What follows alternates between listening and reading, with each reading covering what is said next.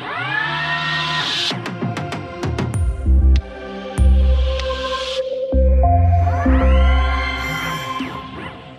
Hallo, liebe Zuhörerinnen und Zuhörer. Willkommen zu einer neuen Folge des Logistik-Podcasts von Vitron. Mein Name ist Robert Weber und in der heutigen Folge habe ich gleich drei Gäste zu Gast. Das ist also eine Herausforderung. Darum stellen sich gleich die Gäste auch nochmal vor und ich werde sie auch immer wieder einzeln anmoderieren, damit sie, damit ihr am Ende nicht durcheinander kommt. Ähm, wir sprechen heute über Tourenplanung mit integrierter 3D-Bedadeoptimierung. Und das war ein Forschungsprojekt von der TU Dresden und den Kollegen von Vitron. Und von der TU Dresden sind mir jetzt zugeschaltet einmal der Leopold Kuttner. Hallo Leopold. Hallo. Der Professor Dr. Udo Buscher. Hallo. Schönen guten Tag. Und von Vitron ist mir zugeschaltet der Dr. Stefan Bauer. Grüß Gott aus Parkstein. Sehr schön. Wir sprechen heute über Tourenplanung. Bevor wir aber starten, vielleicht stellt ihr euch einfach nochmal den Zuhörern und Zuhörern in drei, vier Sätzen vor. Äh, was macht ihr? Wie seid ihr zu dem Thema gekommen? Und dann können wir in die äh, inhaltliche Thematik tiefer einsteigen. Leopold, magst du vielleicht anfangen? Genau, mein Name ist Leopold Kuttner. Ich bin seit 2018 Mitarbeiter bei Professor Buscher am Lehrstuhl. In meiner Forschung beschäftige ich mich mit der Einsatzplanung von Energieanlagen und in der Projektarbeit habe ich mich auf Tourenplanung und Packprobleme spezialisiert. Da bin ich Teil vom Projektteam für das Vitron-Projekt an der Uni zusammen mit Felix Tamke und Florian Linz. Mhm. Und du studierst noch oder kannst du uns kurz ein bisschen ein Update geben? Ich bin seit 2018 wissenschaftlicher mhm. Mitarbeiter mhm. und auch Doktorand bei Professor Buscher. Okay, also Doktorand. Ich habe mein Studium schon abgeschlossen. Okay. Und ist es dieses, ist es eine Projektarbeit oder ist es, baut es auf einer Masterarbeit oder wird das mal eine Doktorarbeit, was du daraus entwickelst? Das ist eine Projektarbeit und äh, aber wir haben am Lehrstuhl auch schon Dissertationsprojekte zur Tourenplanung gehabt und haben auch weiterhin welche laufen. Okay. Dann gehen wir zum Chef sozusagen, zum Professor Udo Buscher. Ja, mein Name ist Udo Buscher und ich bin an der TU Dresden Professor für industrielles Management und in diesem Rahmen beschäftigen wir uns im Wesentlichen mit der, mit mathematischen Methoden zur Lösung von produktionswirtschaftlichen und logistischen Fragestellungen. Mhm. Und dabei arbeiten wir nicht nur theoretisch, sondern das auch durchaus. Fragen. Das hört sich alles sehr theoretisch aus. Ja. Genau, aber das machen wir nicht nur theoretisch, sondern das ist durchaus auch ähm, sehr praktisch. Zunächst einmal hört sich das nach, ja, nach Mathematik und Optimierung an. Das ist es auch.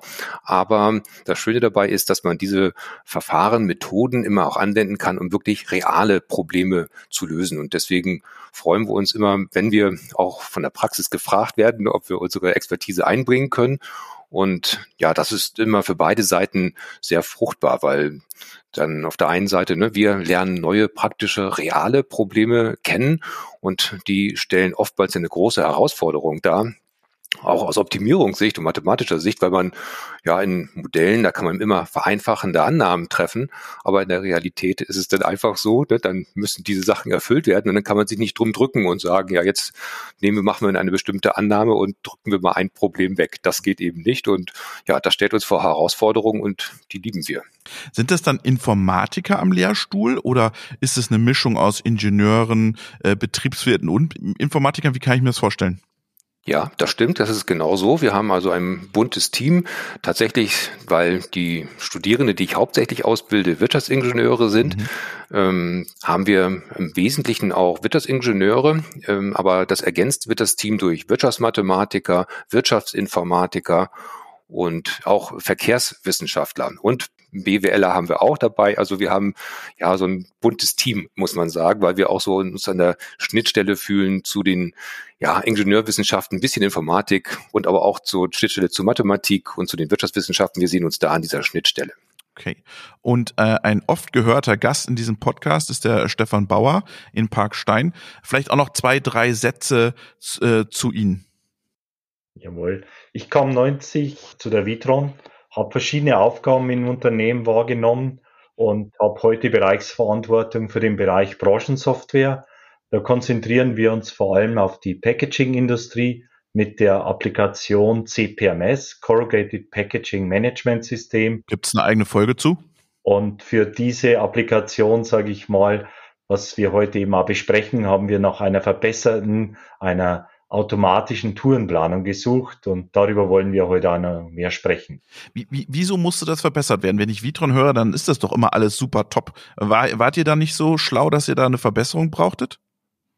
Ja, es ist so, dass wir Anfang der 2000er Jahre wirklich diese Automatisierung der Tourenplanung auf Basis eines Saving-Algorithmus äh, begonnen haben. Das war damals die Ergänzung einer Diplomarbeit. Das war auch sehr innovativ und hat uns sehr viel Aufmerksamkeit damals beschert. Mit der Zeit haben wir immer mehr Restriktionen eingebaut und äh, das Resultat der langjährigen Bemühungen war dann, dass die Optimierung Laufzeiten hatte, die bei großen Lieferpools nicht mehr zufriedenstellend waren. Die Ergebnisqualität war nicht durchgängig gut und äh, auch die Wartung des Codeumfangers wurde immer schwieriger. Das heißt, eigentlich wurde nach etwa zehn Jahren die angehäufte technische Schuld so groß, dass eine Neuauflage, sage ich mal, erwünscht war. Das hört sich ein bisschen an, als ob nicht gescheit gepflegt, oder? Naja, es ist natürlich so, dass irgendwann mal Grundlagen gelegt werden vom Algorithmus her, die man dann auch weiter verfolgt und äh, die Wissenschaft hat sich weiterentwickelt und äh, deswegen wollten wir mit dieser Zusammenarbeit wirklich auch auf eine neue Technik gehen, um damit da laufzeitmäßig und von der Qualität her äh, neue Maßstäbe zu setzen. Mhm. Vielleicht nochmal ganz kurz, können Sie nochmal das Anwendungsszenario skizzieren? Wo wird dieses, dieser Algorithmus eingesetzt und für was genau? Kundenaufträge in unserem System führen eben zu Produktions- und Lieferaufträgen. So ein Werk in der Verpackungsindustrie hat etwa 200 Lieferaufträge pro Tag und äh, je nach Lieferort eben ist dort ein ganzer, halber, ein Teil LKW eben mit Verpackungsprodukten zu liefern.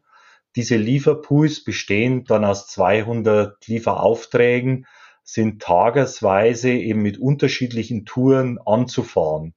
Und diese Optimierung kann man je nach der Streckenführung eben auf Basis von entsprechendem elektronischen Kartenmaterial automatisieren, sodass der Logistikplaner, der Tourenplaner eben einen sehr gut voroptimierten, kostenoptimierten Vorschlag für die entsprechenden LKWs braucht. Dann kann er auf Basis eigener LKWs und eben zugekaufter Transportkapazität eben typischerweise einen Tag vorher eben auch die entsprechende Transportplanung ausführen. Mhm. Das hört sich jetzt für mich so an, äh, Herr Kuttner, das äh, ist jetzt, er musste mal wieder gepflegt werden, aber war schon ein bisschen mehr, oder? Genau, also am Anfang war ich mal bei Vitron und habe mir den aktuellen Stand angeschaut und danach haben wir uns dazu entschieden, dass wir das Ganze von neuem aufsetzen. Mhm. Können Sie ein bisschen erklären, wie entstand die Zusammenarbeit? Genau, also den Kontakt konnte ich herstellen. Ich bin aus der nördlichen Oberpfalz, aus mhm. Ermdorf und konnte über die Familie den Kontakt zu einem Kollegen von Herrn Dr. Bauer herstellen. Das war der Herr Pollinger. Und dann hatten wir ein erstes Kennenlerngespräch, haben Herrn Bauer dann zu uns an die Uni eingeladen. Dort hat er uns dann von vielen interessanten Planungsproblemen bei Vitron berichtet und dann sind wir auch auf die Tourenplanung gekommen und dass das eben dort Potenzial und Bedarf gesehen wird, mhm. das anzupacken. Wie seid ihr dann in dieses Projekt rangegangen? Was, was waren denn die verschiedenen Schritte?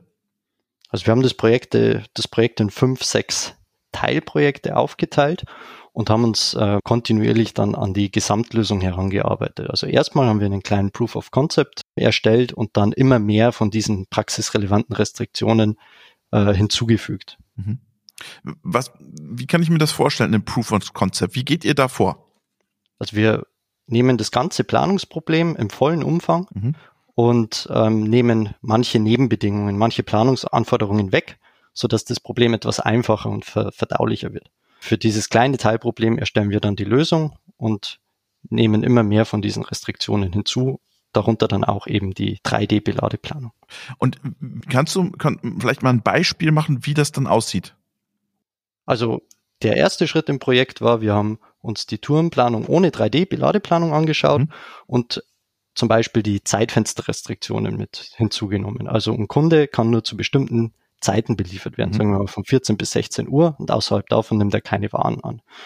Dafür dann schon erste Lösungen generiert. Dort haben wir dann in Absprache mit dem Team von Vitron die Lösung validiert, um zu sehen, ist das so in Ordnung, könnte man damit planen. Mhm. Und wenn wir da dann das grüne Licht hatten, haben wir dann die nächsten Schritte eingeleitet. Okay, und dann nehmt ihr wieder die nächste Restriktion und setzt euch wieder an die dran. Genau. Also nicht alle einzeln, mhm. dann haben wir schon größere Pakete genommen, aber so war das prinzipielle Vorgehen. Mhm. Was war die größte Herausforderung aus, aus, der Sicht, aus der Sicht von der TU Dresden in diesem Projekt, Herr Professor Buscher? Ja, ich glaube, die Herausforderung bei solchen Projekten liegt häufig erstmal da drin, dass man erstmal das Problem des Kunden, in diesem Fall von Vitron, tatsächlich erstmal versteht. Dass man mit den Leuten ins Gespräch kommt und dass wir wirklich auch eine gemeinsame Sprache entwickeln. Weil das ist, glaube ich, manchmal auch ein Problem, dass man sogar ja gleiche Begriffe verwendet, aber damit doch eigentlich was Unterschiedliches verbindet in der Praxis und teilweise auch an der Universität. Und ich glaube, das ist erstmal wichtig, dass wir in, in diesen Projekten erstmal viel zuhören müssen, um wirklich zu sehen, okay, wo drückt der Schuh? Was sind die Probleme, die in diesem Fall Vitron wirklich hat. Und das müssen wir erstmal verstehen und verdauen. Und wenn wir das so, glaube ich, da so eine gute Vorstellung von haben, dann versuchen wir zu sagen, okay, wie ist wäre jetzt unsere Herangehensweise? Und das besondere Problem vielleicht jetzt in diesem Fall ist ja, dass wir gesagt haben, wir haben tatsächlich bei Vitron ja schon eine gute Lösung und ähm, wir wollen die aber noch besser machen.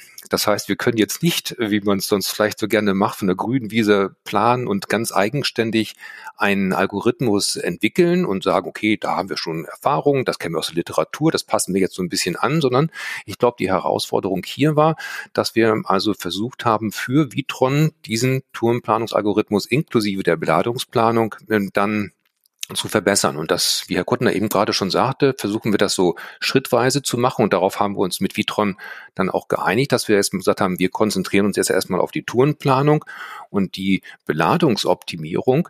Ähm, da hat Vitron ja auch schon ein Tool und wir versuchen das erstmal zu nutzen. Ja, und konzentrieren uns erstmal auf die Tourenplanung und haben uns dann sukzessive äh, an die Problemlösung herangetastet kommen die Industriekunden immer meistens doch mit vorgefertigten oder mit bestehenden Lösungen auf sie doch zu, oder? Oder ist das eine Ausnahme? Nee, das ist keine Ausnahme. Das ist tatsächlich äh, häufig schon so. Aber manchmal sind diese Lösungen wirklich sehr rudimentär. Ne? Also manchmal kann man sich das so aus Perspektive der Universität manchmal gar nicht vorstellen, wie rudimentär manche Lösungen sind. Das war jetzt nicht bei Vitron der Fall. Aber bei, äh, bei anderen Unternehmen ist es tatsächlich so, dass da wirklich ähm, ja auf einfache Excel-Lösungen noch zurückgegriffen wird. Und dann ist es manchmal schon möglich äh, zu sagen, okay, wir entwickeln tatsächlich etwas, äh, etwas Neues. Ne? Also oder es ist so, dass wir es wirklich ganz sauber kapseln können, dass wir dann sagen, ja, wir brauchen eigentlich schon eine saubere Schnittstelle, aber können dann doch weitgehend unabhängig dann ähm, von den bestehenden Systemen arbeiten, sofern wir sauber eine Schnittstelle definiert haben. Mhm. Jetzt äh, haben Sie gerade angesprochen, Herr Kuttner, das eine war die Tourenplanung, aber wir haben ja auch mit integrierte 3D-Beladeoptimierung. War das dann noch ein Add-on, das Sie mitgeliefert haben oder war das sofort klar, das machen wir auch? Also zum Beginn hatten wir die Lösung von Vitron verwenden können und im Verlauf des Projekts hat sich dann herausgestellt, dass man dort ähm, auch noch etwas verbessern kann. Also haben wir dann auch selbst noch einen Beladealgorithmus entwickelt und den konnten wir dann auch noch mit einbringen und damit dann eben zusätzlich zur Erlösung von Vitron verwenden. Was kann dieser Beladealgorithmus? Wo sind jetzt die, die Verbesserungen? Was bringt es am Ende?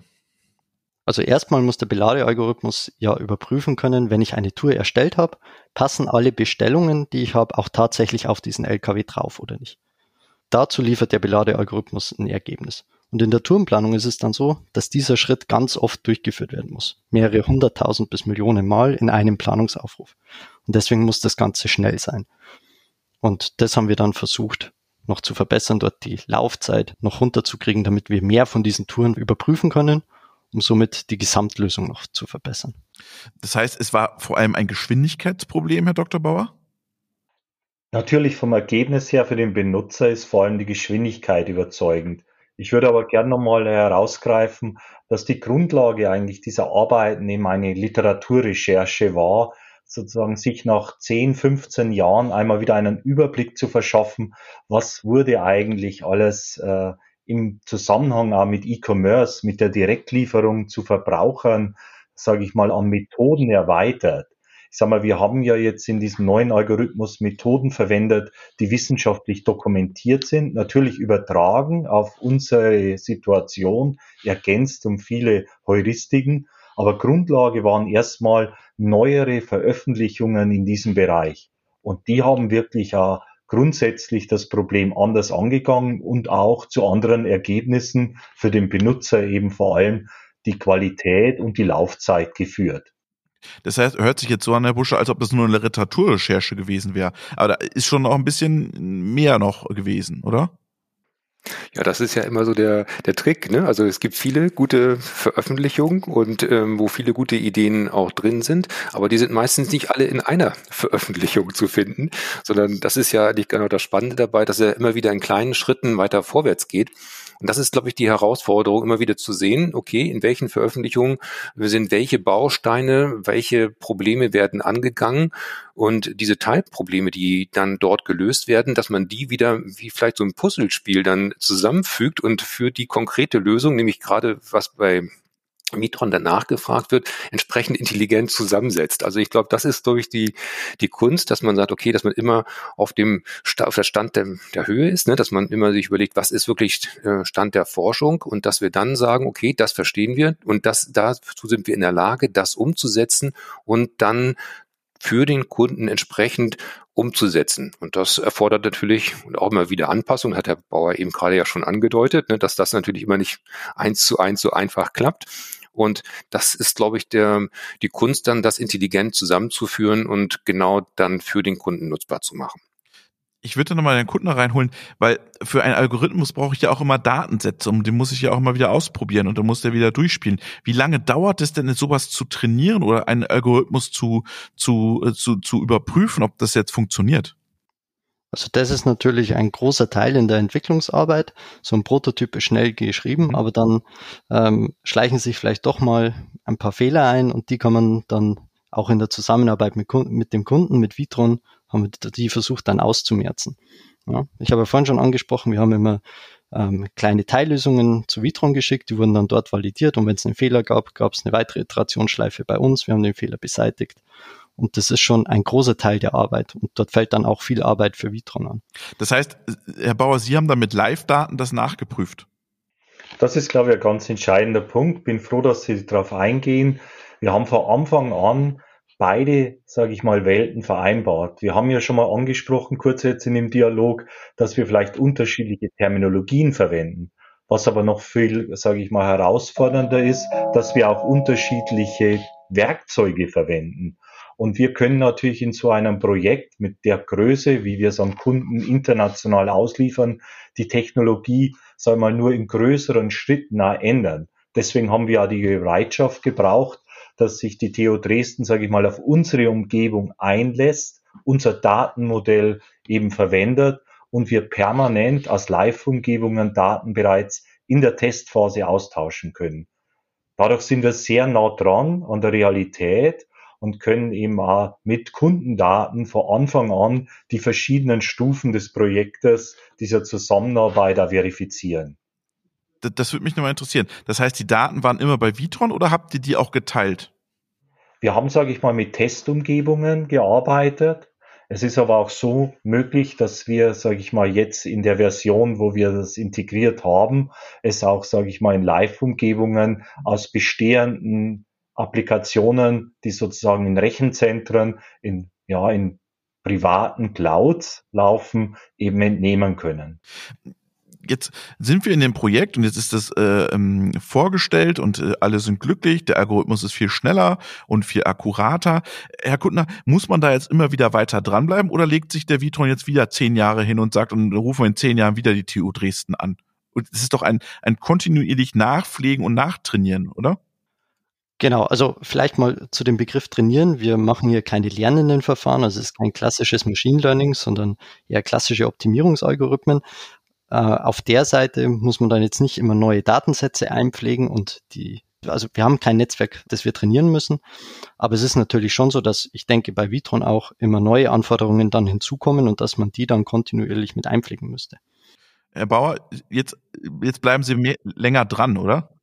Das ist die Realität. Wir werden natürlich äh, mit der Nutzung dieser Geschwindigkeit wieder neue Wünsche bekommen, die wir auch wiederum angehen müssen. Es ist ja so, dass diese Zusammenarbeit äh, auf Codebasis passiert ist. Also Vitron hat ja auch Zugang zu den entsprechenden Code und der wird auch weiterhin ergänzt werden müssen, wenn das Produkt leben soll. Mhm. Das ist spannend. Zugang zum Code. Das heißt, es ist Open Source, Herr Buscher? Nein, das ist jetzt nicht. Also wir haben tatsächlich für Vitron entwickelt mhm. und das muss man auch sagen, dass also da allein Vitron ähm, tatsächlich auch den Zugriff hat. Wie, wie macht man das rechtlich? Ist das, weil äh, Universitäten sind doch immer angehalten, alles Open Source zu machen auch. Ist doch Wissenschaft, ist doch für alle frei verfügbar. Ja, das ist sicherlich ähm, auch wünschenswert. Ne? Also wir tatsächlich sollten wir ja auch Open Source publizieren, das mhm. ist ähm, schon richtig. Aber in diesem Fall war es ja auch ein Teil der Auftragsforschung und ähm, von daher haben wir natürlich auch die Rechte an dem an dem Code. Aber wir haben jetzt mit Vitron vereinbart, dass genau das eine Lösung wirklich auch für Vitron ist, die wir für Vitron entwickelt haben. Mhm. Das heißt, Sie sind aber weiter Eigentümer des Codes. Ja, wir können die, wir können das ja auch weiterhin nutzen, auch zu wissenschaftlichen Zwecken. Das können wir auch machen und auch in Absprache mit Vitron ähm, wollen wir natürlich auch Publikationsprojekte machen. Dazu müssen wir ja nicht unbedingt die Kundendaten von äh, Vitron verwenden, sondern das versuchen ja auch ähm, vorzustellen. Und ich glaube, das ist da das ist auch insofern interessant. Ne? Wir wollen ja auch die Wissenschaft an dieser Stelle ähm, weiterbringen, aber es ist immer ein weiter Weg. Ne? Also wenn etwas in, der, in wissenschaftlichen Papieren vorgestellt wird, bis man dann ähm, tatsächlich das umsetzen kann und das nutzbar machen kann für ein Unternehmen, das ist meistens ein sehr langer Weg. Also das ist gar nicht so ganz einfach, weil dort ja auch in solchen Forschungspapieren jetzt dieser Code nicht offengelegt wird. Ne? Also man könnte das äh, machen, wenn man das möchte. Das ist natürlich auch eine, eine Option. Aber der noch, muss man sagen, der typische Weg bei so einer Veröffentlichung ist, dass der Code dort nicht immer unbedingt veröffentlicht wird, sondern nur die Ergebnisse, dass die auch nachprüfbar sind, auch für Dritte. Also von daher kann das auch nachgeprüft werden.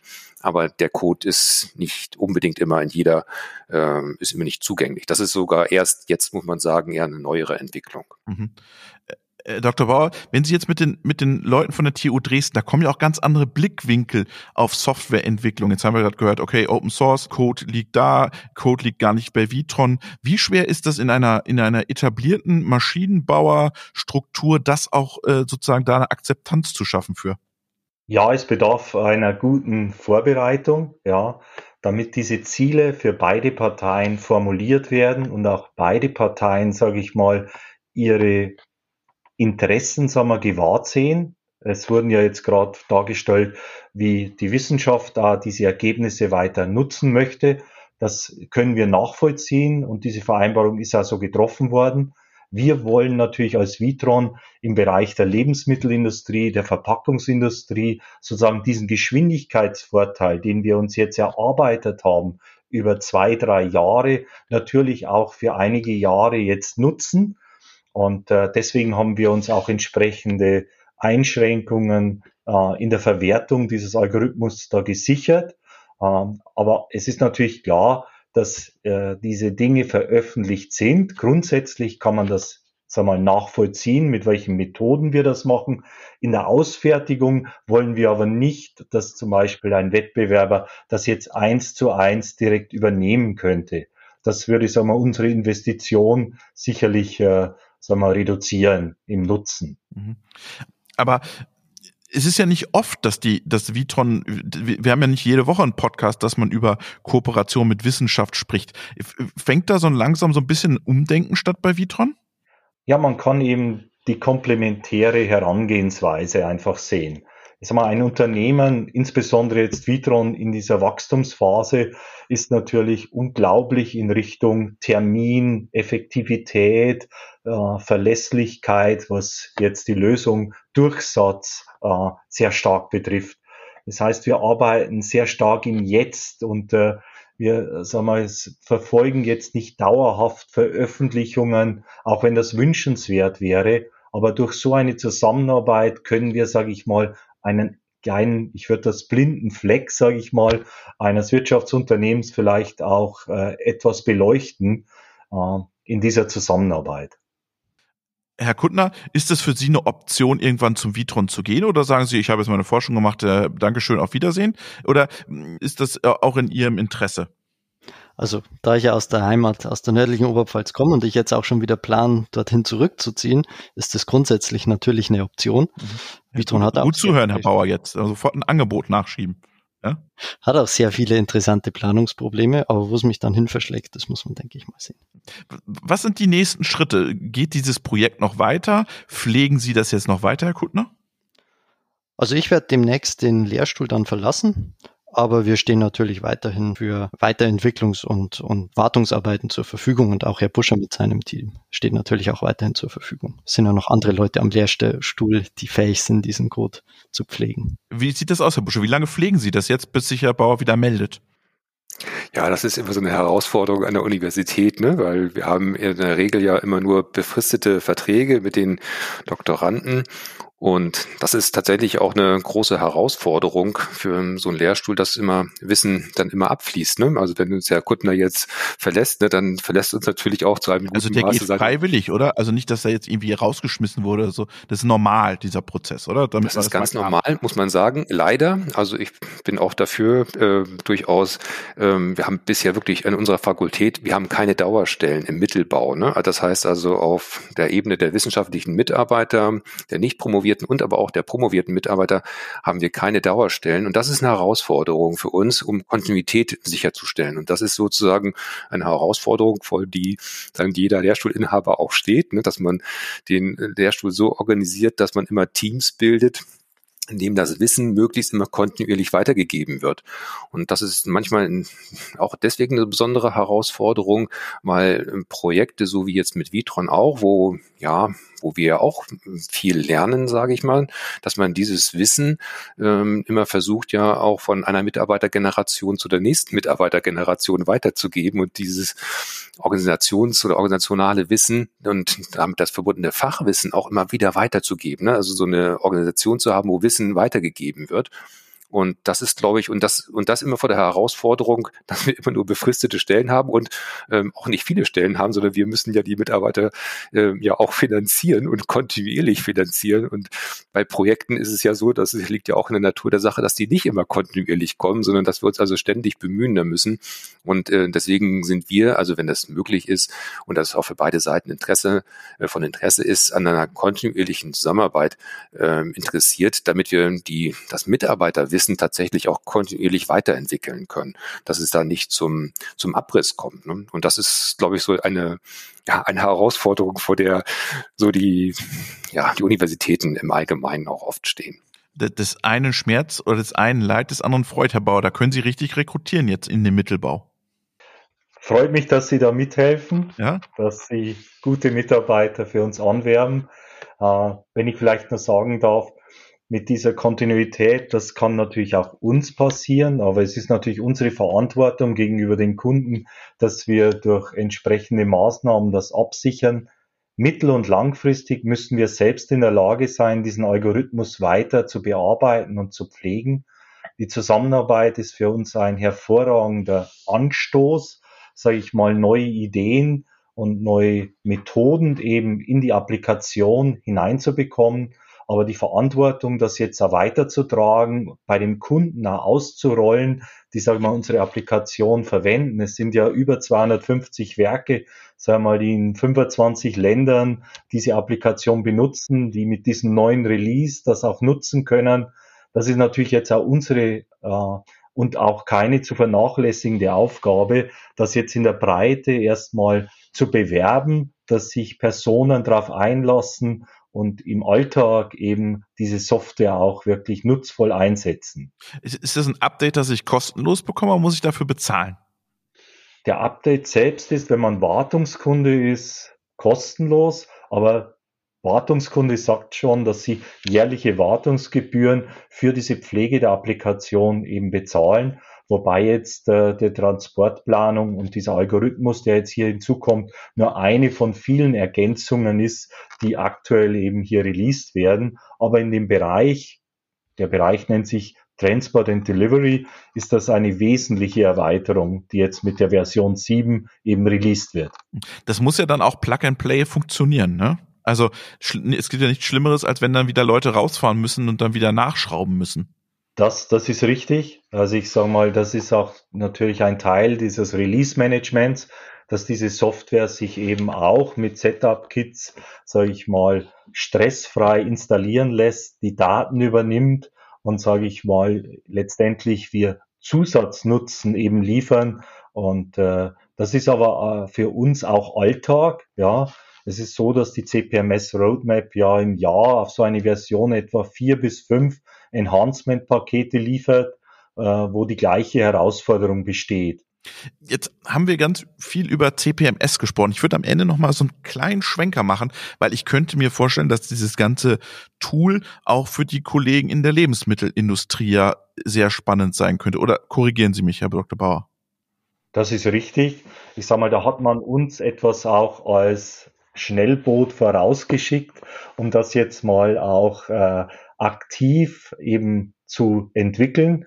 Äh, die Lebensmittelindustrie braucht dieses Problem auch, gerade die End-to-End-Optimierung im Bereich des Lagers, sozusagen, dass ich auch die entsprechende Waren durch das Lager ziehen kann, wie ich sie transportieren will, dass, sage ich mal, auch Einkauf und eben Versand stärker integriert werden, äh, würde enorme Potenziale auch äh, offenlegen. Äh, auch dieser Aufgabe widmet sich Vitron nicht nur die vertikale Integration im Bereich eines Distributionslagers, sondern auch diese End-to-End -End im Prozess. Und da hoffen wir natürlich, dass diese Entwicklung auch dort, wo es natürlich dann wieder neue Herausforderungen gibt, wir haben dort eben auch Bereiche, ich sage jetzt mal unterschiedliche Temperaturbereiche, unterschiedliche Produktbereiche, die anders transportiert werden müssen. Also da gibt es jetzt dann auch neue Restriktionen, die man dann dorthin zuentwickeln muss. Okay. Ich würde in der, in der Schlussrunde würde ich gerne nochmal wissen wollen, der, der Professor Buscher hat gerade gesagt, wir haben auch viel dazugelernt in diesem Projekt. Herr Kuttner, was haben Sie in diesem Projekt gelernt, was Sie vorher noch nicht konnten? Also ich habe mich das erste Mal intensiv mit der Tourenplanung beschäftigt in dem Projekt. Ich wurde da von meinem Tourenplan Kollegen und Tourenplanungsexperten Felix Dampke angeleitet und da habe ich sicher einiges mitgenommen.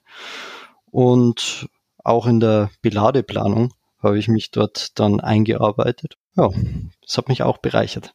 Herr Professor Buscher, was haben Sie gelernt in diesem Projekt?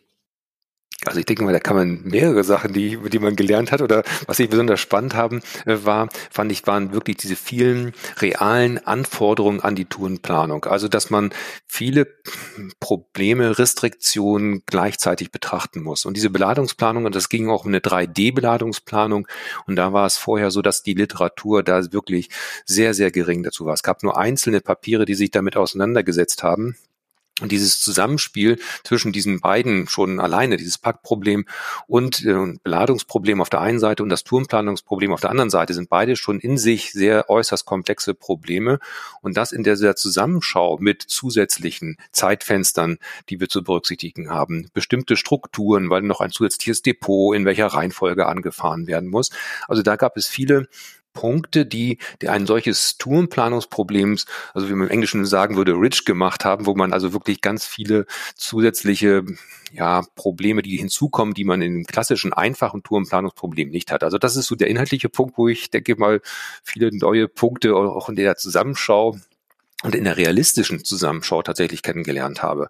Und der zweite Punkt ist tatsächlich auch, dass wir ein gutes ja, Projektmanagement hatten, wo man auch sagen musste, ja, wir haben uns wirklich gut angenähert. Wir haben, ne, wie gesagt, schon einen ganz einfachen Piloten angefangen, so ein Proof of Concept gemacht, haben dann immer eins, das untergliedert das Projekt mit verschiedenen Sprints, was wir vorher auch schon gemacht haben. Aber es gab auch paar Herausforderungen, ne, die deuteten sich ja auch schon an, dass wir gesagt haben, okay, wir haben jetzt hier eben jetzt nicht mit einer ganz neu in der Eigenentwicklung zu tun, sondern schon mit einem bestehenden System, das wir uns gut andocken mussten.